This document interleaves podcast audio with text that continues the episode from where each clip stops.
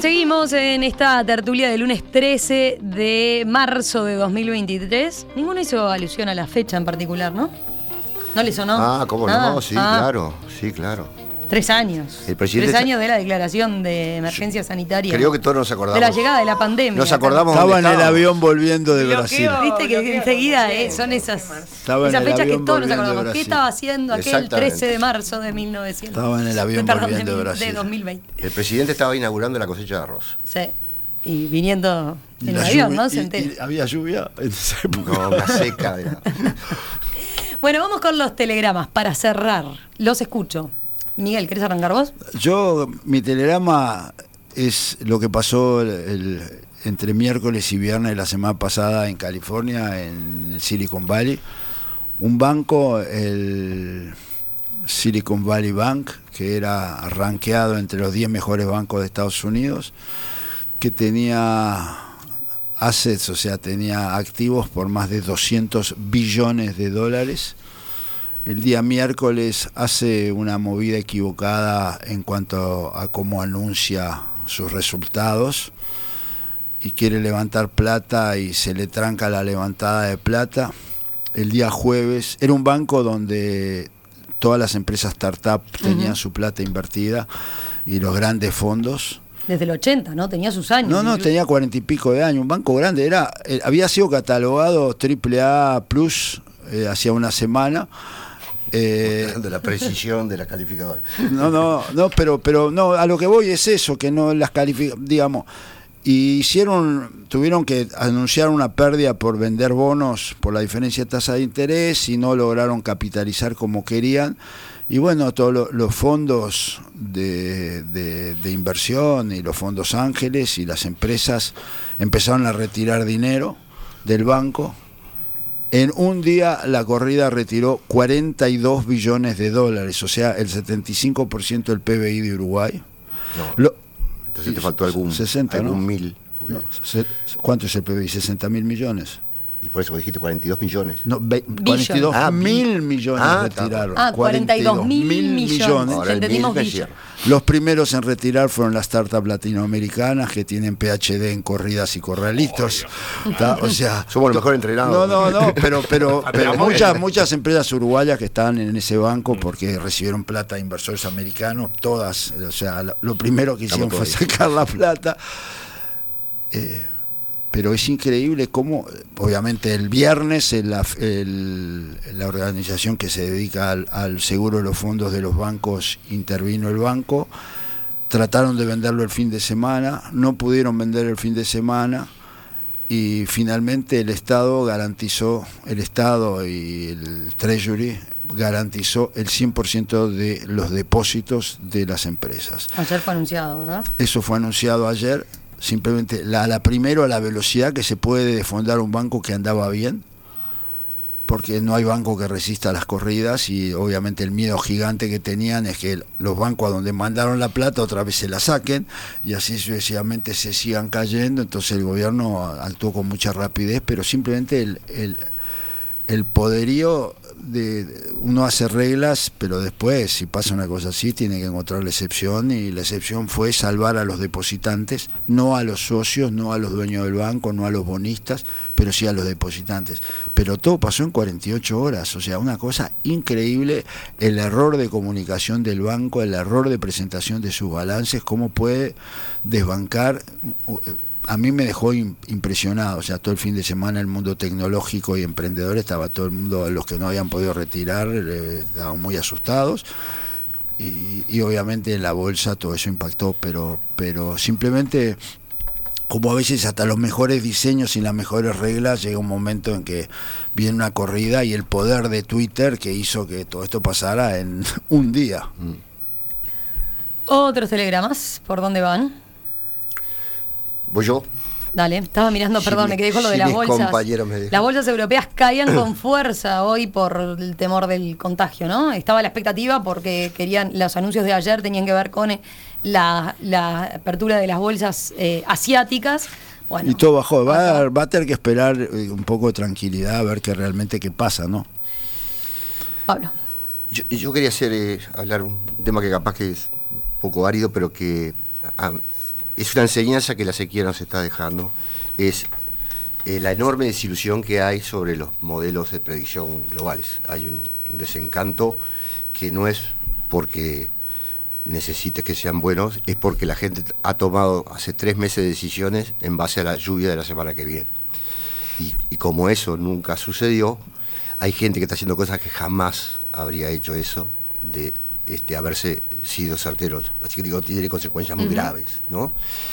Este, pero bueno, como te imaginas que, que, vivo la mitad del día mirando el teléfono en estos temas, eh, digamos, una aplicación básica, que la, para que haya lluvia, se necesita materia prima. La materia prima es la humedad que está como vapor de agua en la atmósfera, 75%. Ahora, no es 100%, es 75%. Pero 75% de una atmósfera de, este, de esta temperatura es muchísima agua. En este momento en el cielo tenemos, está cargado de agua, porque, porque tenemos el calor, nos ayuda a que eso, hasta que viene un frío, te lo comprime y cae, cae el agua. Entonces precisas materia prima que fue lo que nunca hubo en estos cinco meses, nunca hubo materia prima, por eso te cae una agüita acá, otra agüita allá, y, eh, y, precisas que esa materia prima este, llegue de algún lado. No llegó del Atlántico porque estaba frío, pero entró, eh, eso es lo nuevo, acaba de, empezó a entrar una bocanada de humedad del trópico, eso hace cinco meses que no pasaba. En Brasil está entrando humedad, humedad, humedad, humedad, para que cualquier frente frío haga caer e, esa agua. Entonces, como eso, hemos tenido cuatro meses de una burbuja impermeable, acá no entraba una, una gota de humedad durante cuatro meses, el final de la seca es cuando esa burbuja se pincha. Y en este momento se, está pinchando, por lo cual, con todo el riesgo que me implica, estoy imaginando, imagínate el, el, archivo lo que me puede hacer, ¿no? lo que me puede eh, eh, matar. Estoy, estoy con mucho optimismo de que esta semana empieza el final de la sequía. Ojalá. Inshallah. 58% de humedad ahora. 75 dijo este, hace un ratito. Emiliano que más optimista que vos. Inshallah, como decía. Pata. Yo corto. Eh, pasó un 8M, un nuevo 8 de marzo. Eh, nada, eh, el reconocimiento de un movimiento feminista que se movilizó en todo el mundo. Eh, la marcha de Uruguay fue increíble. Eh, creo que efectivamente es la marcha más grande que tenemos en el país. hay un movimiento con planteos y con reivindicaciones importantes. creo que hay diferencias, tensiones, ¿no? En el caso de Argentina hubo dos marchas y por lo menos para mí eso me parece divino. Creo que que un poco el feminismo también es discutir todo y es estar en desacuerdo en un montón de cosas y es el arte de poder debatir sobre lo que no se discutía. Eh, pero creo que la potencia del feminismo es indiscutible y, yo como una feminista que está en la política y en los partidos creo y, y, me parece importante que los partidos intenten representar eso también y que intenten darse cuenta de que eso tiene que reflejarse de alguna manera en las candidaturas, que se tienen que reflejar en el Parlamento, estamos en el horno en representación parlamentaria en relación a las mujeres y estamos en el horno en la incorporación de la agenda que plantea el feminismo eh, en los partidos, eh, en el Frente Amplio, en todas las estructuras. Creo que ahí hay una batalla que también tiene que ver con una interpretación que logre hacer el sistema político sobre eso. Que compañeras feministas militando en todos los espacios hay un montón, en todos los partidos.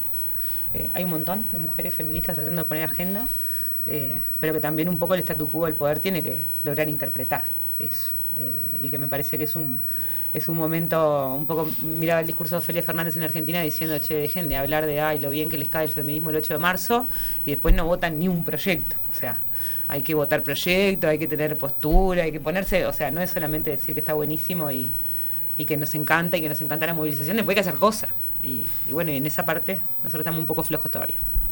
Martín. Sí, yo tengo una, una, una reflexión de un tema que, que me pareció interesante.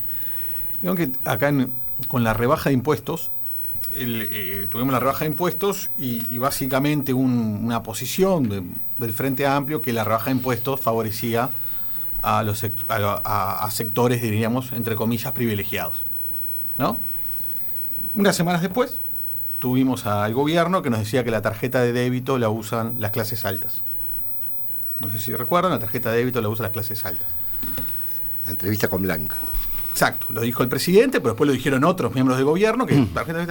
y claro, y uno cuando va a los quintiles del Uruguay, y va a ver los quintiles, claro, porque ellos seguramente tanto el Frente Amplio como el gobierno toma información estadística. Y va a los quintiles, claro, en Uruguay, en esos quintiles, ganar 60 mil pesos es estar arriba del todo, es estar en el tope. 60 mil pesos, en el tope. Y acá que, o sea, que, ¿qué quiero decir? O sea, nadie que gana 60 mil pesos es clase alta. ¿Ah? Nadie que gana 60 mil pesos es un privilegiado. ¿Ah? Y yo creo que lo que muestra esto es que somos un país pobre. Claro. Y lo que estamos discutiendo es surrealista. Cuando el frente nos dice eso, o cuando el gobierno nos dice lo otro, a ver muchachos, somos un país pobre. ¿Ah? Que solo el 20% gana arriba de 60 mil pesos. O sea, eh, y me parece que está en el trasfondo todo esto y todo lo otro es una discusión que es surrealista. Porque nadie que gane 60, 70, 80 se cree de clase alta.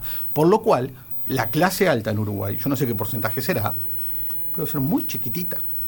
Y la enorme población de Uruguay es clase trabajadora. No trabajadora. Ganarán más o ganarán menos. Pero somos todos trabajadores, en términos generales, un enorme eh, porcentaje. Por lo tanto, tanto lo del débito y tanto lo de, lo de la baja de impuestos apunta a clase trabajadora. Sí, los, los quintiles muestran que somos pobres y que hay pocos ricos. Absolutamente. Y que hay que preocuparnos en qué? En generar valor. no, el del 60 mil no estaría allá arriba. 70, ¿no? el No, y contra 70% política no paga IRPF. también, ¿no? Exacto, pero es dramático. En realidad, en realidad lo que demuestra es que estamos en un país extremadamente pobre si, si, si- si nos comparamos con lo que sería un país desarrollado. ¿no?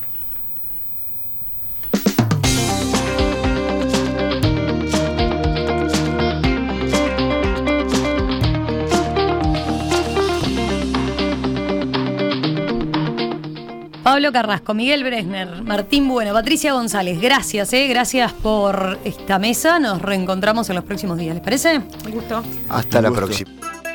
En perspectiva.